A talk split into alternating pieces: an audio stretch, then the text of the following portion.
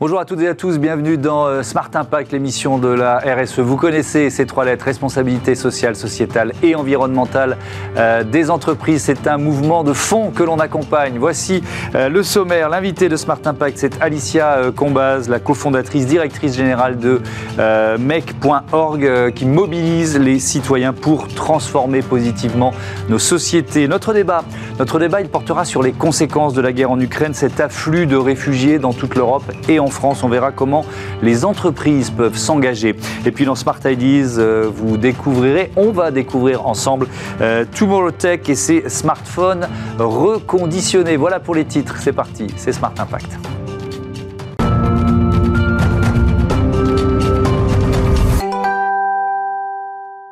Bonjour Alicia Combas, bienvenue. Bonjour. Vous êtes donc euh, avec Axel Docher, la, la cofondatrice de Mec.org. Quand et puis surtout pourquoi vous l'avez créé alors, on a créé MecPorg il y a six ans. Euh, et on a observé deux choses il y a six ans qui sont un peu plus d'actualité. On a, on a observé que notre démocratie euh, était en danger. On a observé qu'il était urgent de recréer du lien entre les citoyens et leurs représentants. Donc, ça, c'est le premier point. Les démocraties en danger. Il faut faire quelque chose. Il faut aller sur le sujet de la démocratie participative pour renforcer la démocratie représentative. Et le second sujet, qui est plus positif, c'est qu'on a vu qu'il y avait une société civile incroyable, mmh. euh, pleine d'une force, d'une puissance incroyable d'action. Et l'enjeu, du coup, ça a été de se dire, il faut catalyser ces énergies, il faut utiliser ces énergies de la société civile pour agir. Donc démocratie participative d'un côté et utilisation de cette force de la société civile. Moi, je vous observe depuis quelques années. les mots qui me viennent, c'est intelligence collective. Quand, je pense à Mec.org, il y a cette idée? Complètement. Il y a euh, complètement l'idée de l'intelligence collective. Il y a l'idée d'abord de la mobilisation. On mobilise autour d'une grande question ouverte mmh. et on va faire réfléchir ces citoyens euh, sur des grands sujets d'intérêt général. On va leur redonner la parole, on va leur dire ce sujet, c'est un sujet qui vous concerne, vous avez des choses à dire mmh. et on va les faire faire des propositions. Et donc, ils vont faire des propositions, ils vont voter. Il y a une sorte d'intelligence collective, du coup, qui se met en place. On a mhm. vraiment ce collectif qui se met en place.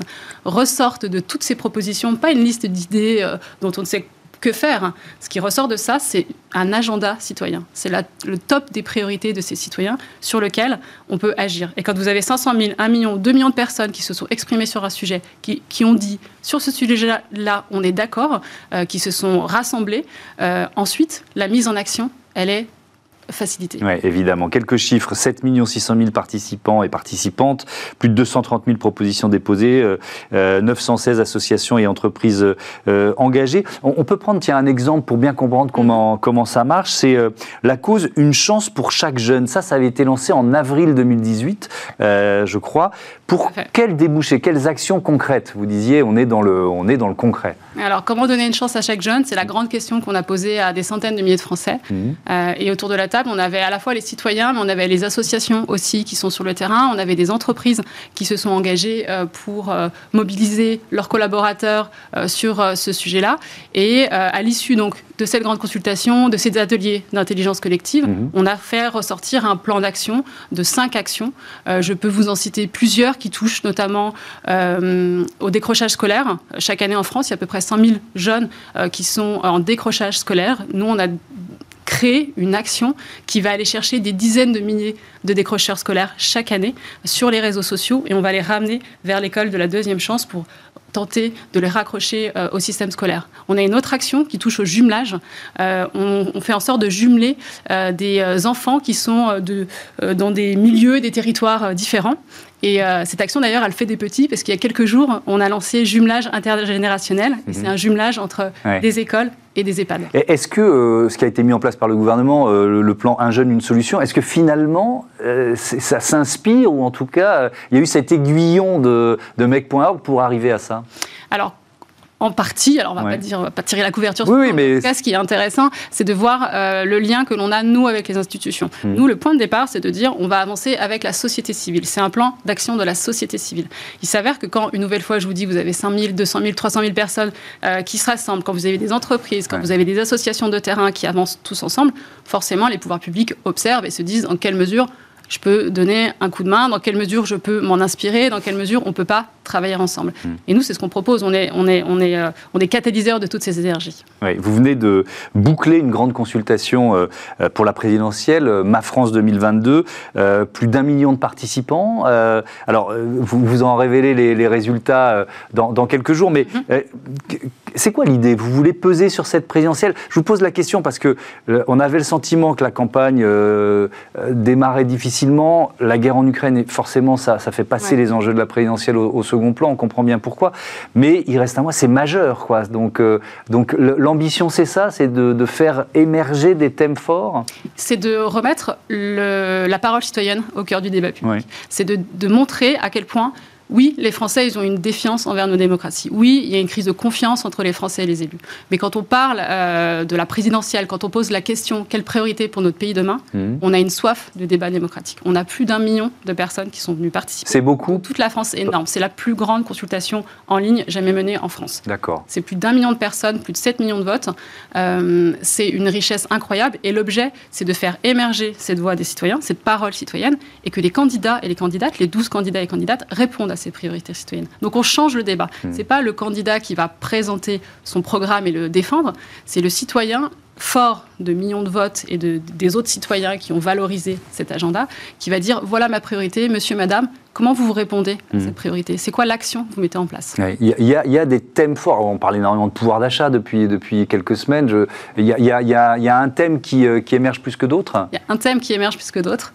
On retrouve le pouvoir d'achat, hein. on hmm. retrouve l'éducation, on retrouve la santé avec la revalorisation des salaires euh, des, des, soignants, euh, on retrouve l'écologie bien sûr. Et il y a un thème qui est énormément discuté, c'est le sujet de la démocratie en elle-même. C'est le sujet de notre fonctionnement démocratique. Et donc, une nouvelle fois, je reboucle avec ce que je disais. Il y a beau avoir de la défiance, euh, de, la, de la manque de confiance. Mhm. Euh, en, vrai, euh, loin de, de, s'éloigner du sujet démocratique, les Français, ils se posent la question de comment revitaliser cette démocratie. Donc, je pense que c'est un signal très fort qu'il faut écouter et qui est, je crois, assez positif.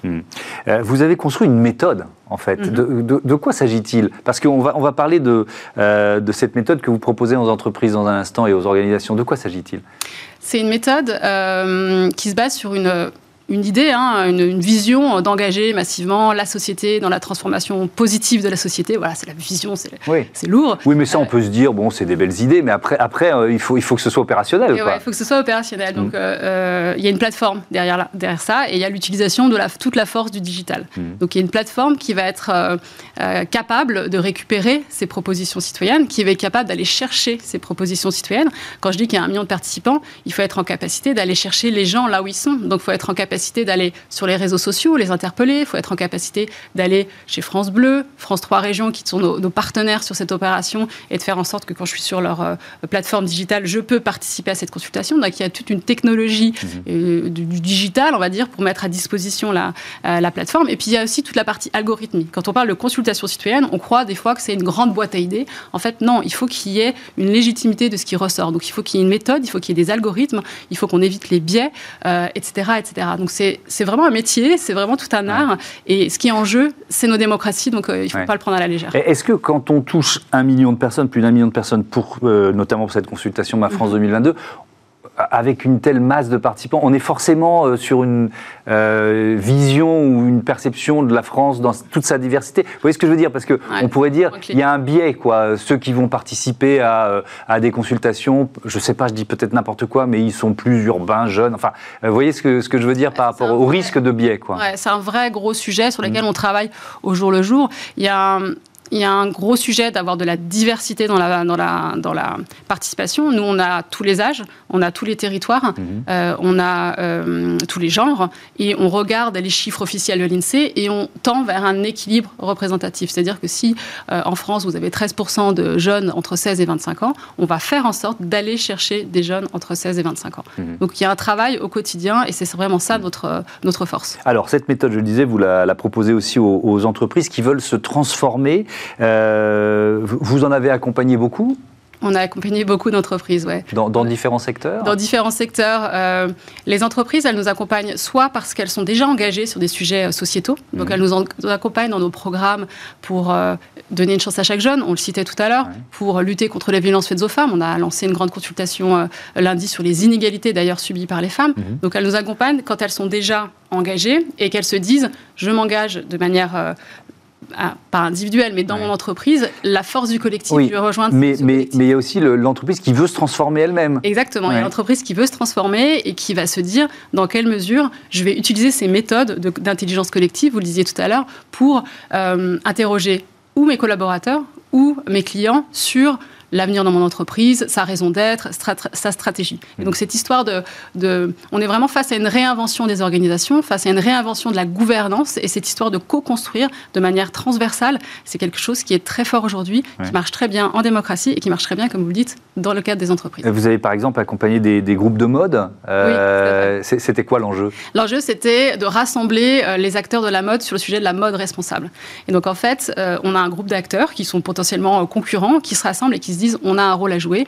De manière individuelle, entreprise par entreprise, on fait des choses. Comment on pourrait engager les citoyens sur cette question-là? Comment on pourrait avoir une feuille de route validée, on va dire, par la parole citoyenne, sur laquelle ensuite nous, on s'engage? Donc une grande consultation a été menée sur comment rendre la mode plus responsable. Ils ont engagé leurs collaborateurs, leurs clients, des citoyens euh, autres et il y a une feuille de route qui est sortie et il y a des actions qui sont en train de sortir sur mmh. le recyclage, euh, avec des, euh, euh, des actions qui sont co-construites aussi. C'est-à-dire que quand il y a un moment donné, il y a une filière de recyclage qui est en train d'être mise en place par les Galeries Lafayette, et eh bien potentiellement un autre acteur de ce groupement qui va en profiter et ils vont co-construire ensemble des actions. Donc on est très très fort quand on avance de manière collective. Merci beaucoup Alicia Combaz, à bientôt sur, Merci à vous. sur Bismart. On parle de l'accueil des réfugiés ukrainiens tout de suite. Quel rôle pour les entreprises?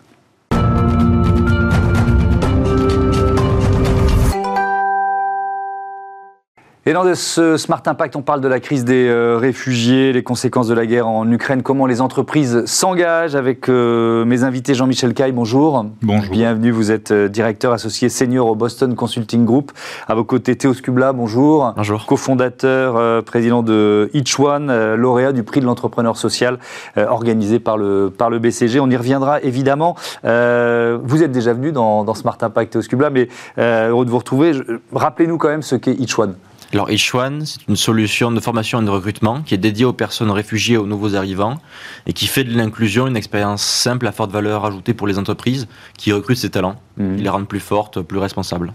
Euh, vous existez depuis euh, combien de temps? Ça fait plus de 5 ans qu'on existe. Et, combien de, Parce qu'à chaque fois, c'est une histoire de vie. Combien de réfugiés vous avez pu comme ça accompagner? C'est plus de 2000 personnes qui ont retrouvé un emploi durable euh, via H1, dans aujourd'hui un peu plus de, 20 grands groupes avec lesquels on travaille. Et alors, ce qui est intéressant, c'est de se placer du côté du grand groupe, mmh. de ce que ça lui apporte. Souvent, vous, vous devez inverser un peu le, la perception, la vision de, de ce qu'est un réfugié, de ce qui peut apporter une entreprise. Absolument. C'est pas de la philanthropie, quoi. Absolument. Surtout dans ces temps-là, on voit dans un premier, dans un premier temps la nécessité de prendre en charge. Or, c'est pas cela qu'on parle. Mm. Le sujet, c'est que le recrutement, c'est tout sauf un acte philanthropique, c'est cœur business, mm. et l'entreprise euh, doit comprendre ce qu'elle y gagne et quel investissement elle fait quand elle recrute les personnes réfugiées, en recrutant des personnes qui sont extrêmement motivées, qui vont simplement faire le travail parce qu'elles ont des compétences. Mm.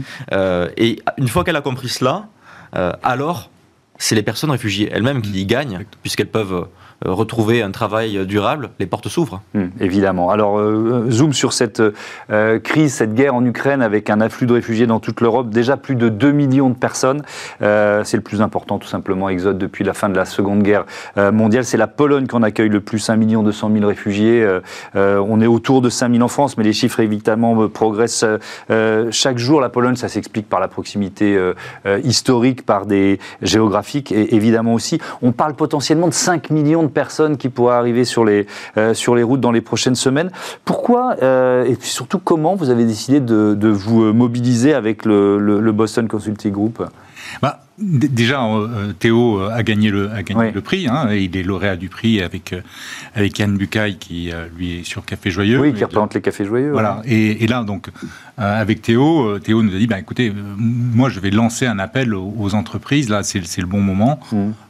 Il y a un besoin, c'est la crise. Essayons de monter en Et si on, et si on montait, montait en, termes d'échelle, et mhm. nous, on, s'est porté volontaire pour euh, aider euh, Théo et son équipe mhm. à, d'abord à mobiliser les grandes entreprises qui sont naturellement aussi nos clients. Et Bien sûr. On va, on va, on va aider à les mobiliser et ensuite à faire monter le dispositif à l'échelle pour atteindre, atteindre les milliers de, de personnes euh, qu'on pourra aider. Bien entendu, tous ne sont pas ukrainiens. Aujourd'hui, comme vous dites, en France, il y en a 10 000 euh, qui sont arrivés au dernier chiffre euh, d'hier. Mais c'est une bonne occasion de, de, faire ce que Théo dit, c'est-à-dire de faire comprendre aux entreprises qu'elles ont quelque chose à y gagner mhm. et que c'est pas que un, acte d'aide. Et c'est l'essence même du prix. Hein. L'essence même du prix, c'est de dire on peut être une entreprise avec un business model euh, solide et qui pour autant euh, produit des externalités positives.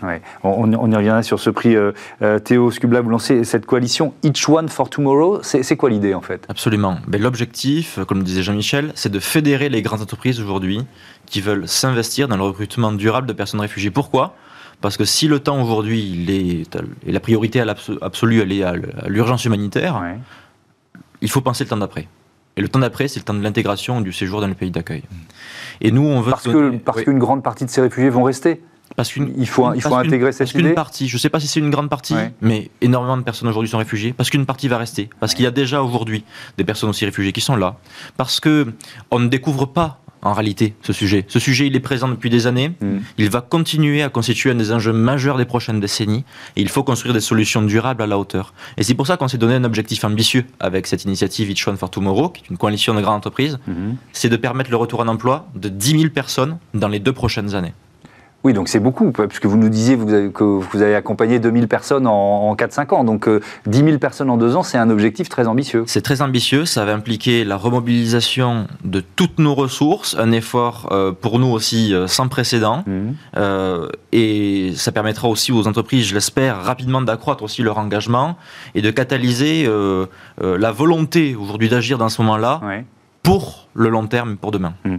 Euh, Jean-Michel Caille, euh, alors c'est tout nouveau, mais est-ce qu'il y a déjà des, retours euh, de, certaines entreprises, de certains de vos clients? Écoutez, oui. ça a été immédiat. ne serait-ce qu'hier, hier nous avons remis le, prix de l'entrepreneur social à Théo. Euh, le, président, euh, le président du jury, euh, Alexandre Bompard de Carrefour, a tout de suite été enthousiaste. enthousiaste. le, Augustin de Romanet, le président d'ADP, hmm. enthousiaste également. Mais ça va, ça va très vite. Après, il faut qu'on concrétise et que les choses soient, soient, soient claires hmm. sur les engagements que ces entreprises vont, prendre. Mais l'accueil, les premiers accueils sont, hmm. bah, sont littéralement. Alors en, plus, vous, vous appuyez sur ce qu'on appelle le dispositif de protection temporaire. Euh, vous nous rappelez de quoi, de, quoi il s'agit en quelques Alors, L'Union européenne euh, a mis en place ce statut qui existait déjà depuis 2001 mais qui mmh. n'avait jamais été activé, euh, qui permet aujourd'hui aux personnes ukrainiennes qui entrent sur le territoire ben, de l'Union européenne d'avoir et de travailler sans mmh. autorisation préalable, mmh. simplement. D'accord. et, ça, ça n'avait pas été mis en place. Cette crise des réfugiés, elle est quand même intéressante parce que là, il y a une mobilisation qui est, qui est, très forte, qui était euh, compliquée quand, quand, je vous ai reçu il y a, il y a quelques mois. Voilà, vous disiez il faut vraiment changer de logiciel, changer de regard sur les réfugiés. C'est ce qui est en train de se passer, mais parce que je vais mettre les pieds dans le plat, c'est des réfugiés blancs et chrétiens, quoi. Donc euh, il y, a aussi ça dans l'histoire. Et c'est effectivement euh, le, le, piège dans lequel il ne faut pas tomber. Le piège dans lequel il ne faut pas tomber, c'est d'hierarchiser. Aujourd'hui, euh, et c'est l'essence même de la coalition, mm. l'initiative qu'on lance, elle n'est pas réservée aux Ukrainiens. Mm. Elle est destinée à toutes les personnes qui sont réfugiées, quel que soit leur parcours, quel que soit leur vécu, leur qualification. Euh, et c'est important euh, d'être à la hauteur de cet enjeu global.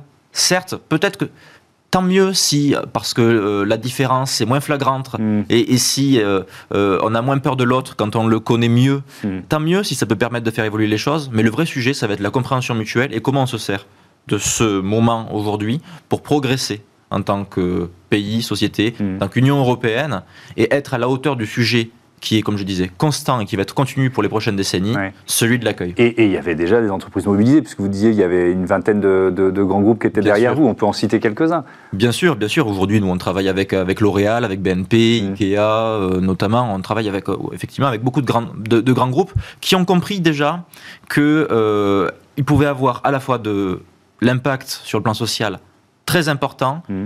et répondre à leurs besoins économique, opérationnel dans leurs équipes, en hmm. même temps, avec force, et que même en faisant les deux, en réalité, ils allaient faire les deux mieux. Hmm. Jean-Michel Caille, ce prix de l'entrepreneur social, il existe depuis combien de temps? Ah, Depuis 15 ans. Euh, il y a 15 ans, on a eu l'idée de, donc, de, primer euh, euh, des, des, entrepreneurs. Hein.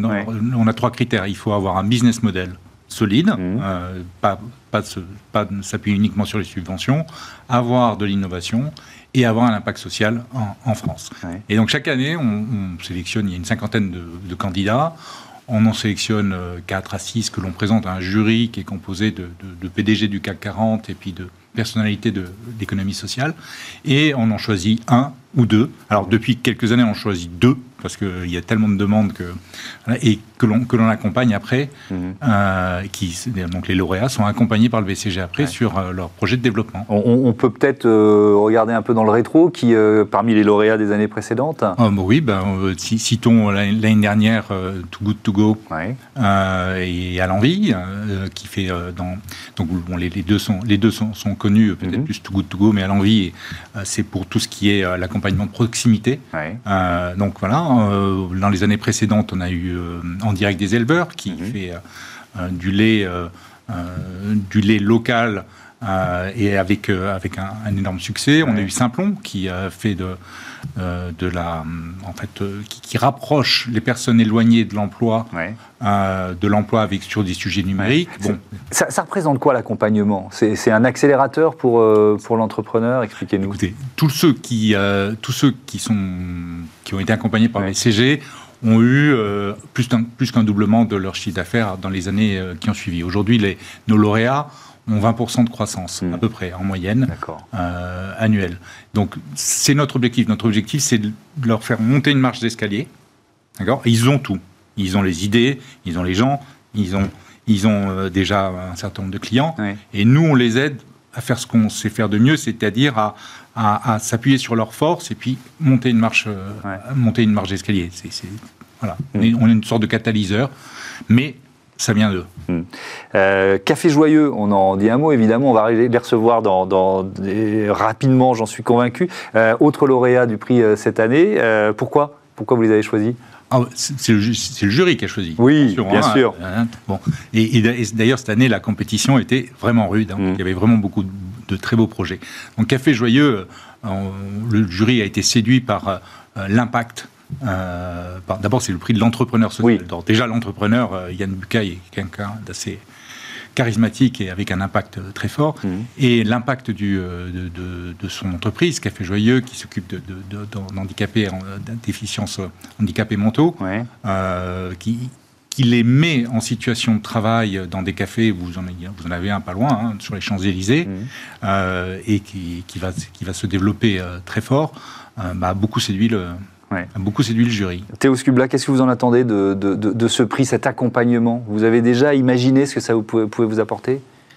La seule chose que je me dis déjà, c'est qu'on va en avoir bien besoin. Mmh. C'est qu'on va en avoir bien besoin parce qu'on vient de prendre un engagement qui est inédit, euh, celui d'accompagner ces 10 000 personnes dont on parle dans les deux prochaines années, et que pour ce faire, euh, il va falloir faire en sorte que euh, aujourd'hui tout ce qu'on a construit puisse ben, passer à l'échelle. Et ce mmh. passage à l'échelle, c'est plein de questions auxquelles il va falloir répondre et auxquelles on aura bien besoin aujourd'hui de l'aide du BCG pour pour s'y pencher. Merci beaucoup et euh, bravo encore pour ce, pour ce prix et cet euh, engagement. Merci à, à, tous les deux. On passe tout de suite à Smart Ideas.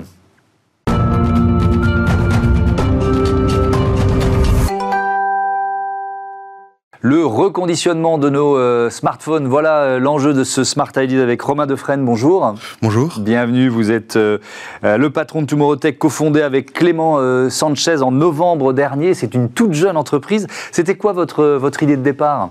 Alors nous, l'idée de départ, c'était qu'on a remarqué que aujourd'hui, il était très compliqué de faire racheter ou recycler un téléphone en France dans un circuit court et surtout un circuit français. Mmh. Et que les téléphones étaient arrivés à des prix qui étaient énormes et donc on a décidé de monter un écosystème français pour le reconditionnement qui aille de la collecte au rachat jusqu'à la location de matériel informatique et électronique pour tous.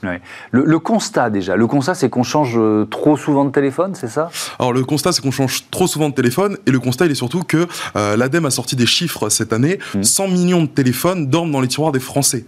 Aujourd'hui on est en pénurie de composants électroniques mmh. et on fait dormir ces composants électroniques dans nos tiroirs. Et donc il était important pour nous de pouvoir les faire sortir des tiroirs pour que ça puisse être recyclé. Donc c'est vraiment euh, une collecte française que vous voulez mettre en, place, c'est ça? Alors voilà, on met, une collecte, on met en place une collecte française mmh. via nos bornes de collecte connectées qu'on a inventées chez Tomorrowtech.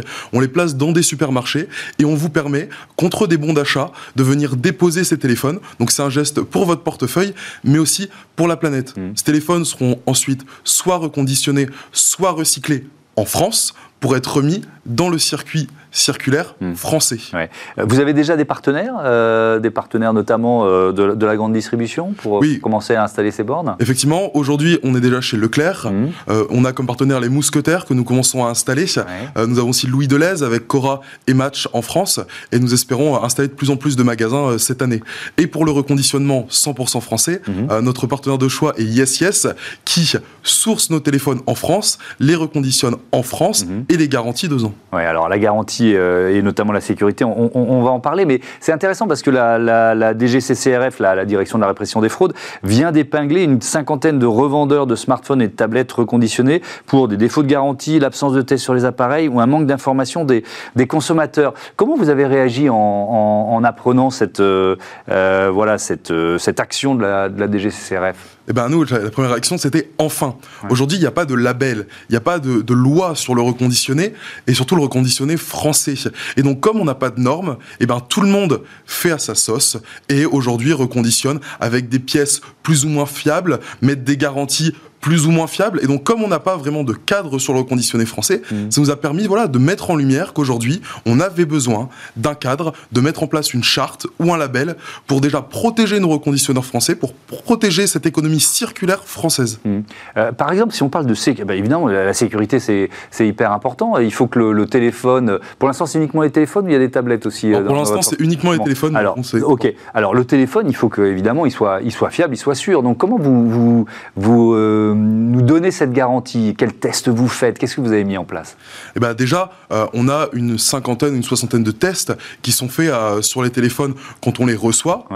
Et on choisit des pièces qui sont souvent des pièces constructeurs, donc avec une garantie constructeur qui nous permet euh, de connaître la qualité de la réparation de nos téléphones. Mhm. Et donc nous, chez Tomorrowtech, sur la location, on propose la location jusqu'à 48 mois. Et donc on arrive aujourd'hui à garantir un téléphone contre la panne pendant 48 mois. C'est qu'aujourd'hui, on est sûr de la qualité qu'on met dans nos téléphones. Mmh. Et comme c'est fait en France, on sait où c'est fait, comment c'est fait et par qui c'est fait. Euh, c'est sur cette garantie, vous avez mis, en fait, je disais que c'était une toute jeune entreprise, vous l'avez créé avec cette idée-là, c'est-à-dire que de, mettre le, le, degré d'exigence euh, à un niveau élevé parce que vous aviez identifié les failles qui sont, euh, qui sont révélées par la DGCRF aujourd'hui? Exactement. Nous, on voulait vraiment une qualité la plus premium possible sur le reconditionnement, mmh. qui soit fait en France et pour que le consommateur, à la fin, s'y retrouve. Parce qu'aujourd'hui, pour moi, un téléphone qu'on est capable de garantir que 12 mois, c'est forcément qu'on ne l'a pas reconditionné correctement. Mmh. D'accord. Et donc, vous avez quelle ambition? Combien de téléphones euh, potentiels euh, euh, à, récupérer, à reconditionner? Alors, cette année, vu qu'on est tout jeune, on compte en récolter 10 000, mais on compte vraiment s'étendre et récolter plusieurs millions de téléphones par an dans les années à venir et de pouvoir louer de plus en plus de téléphones et d'amener les personnes vers cette circularité avec la location. Merci beaucoup, Romain Defresne. Bon vent à Tomorrow Tech. Voilà, c'est la fin de ce numéro de Smart Impact. Merci à Joséphine Dacoury aux manettes, à la production euh, et à la programmation assistée de César Voyer aujourd'hui.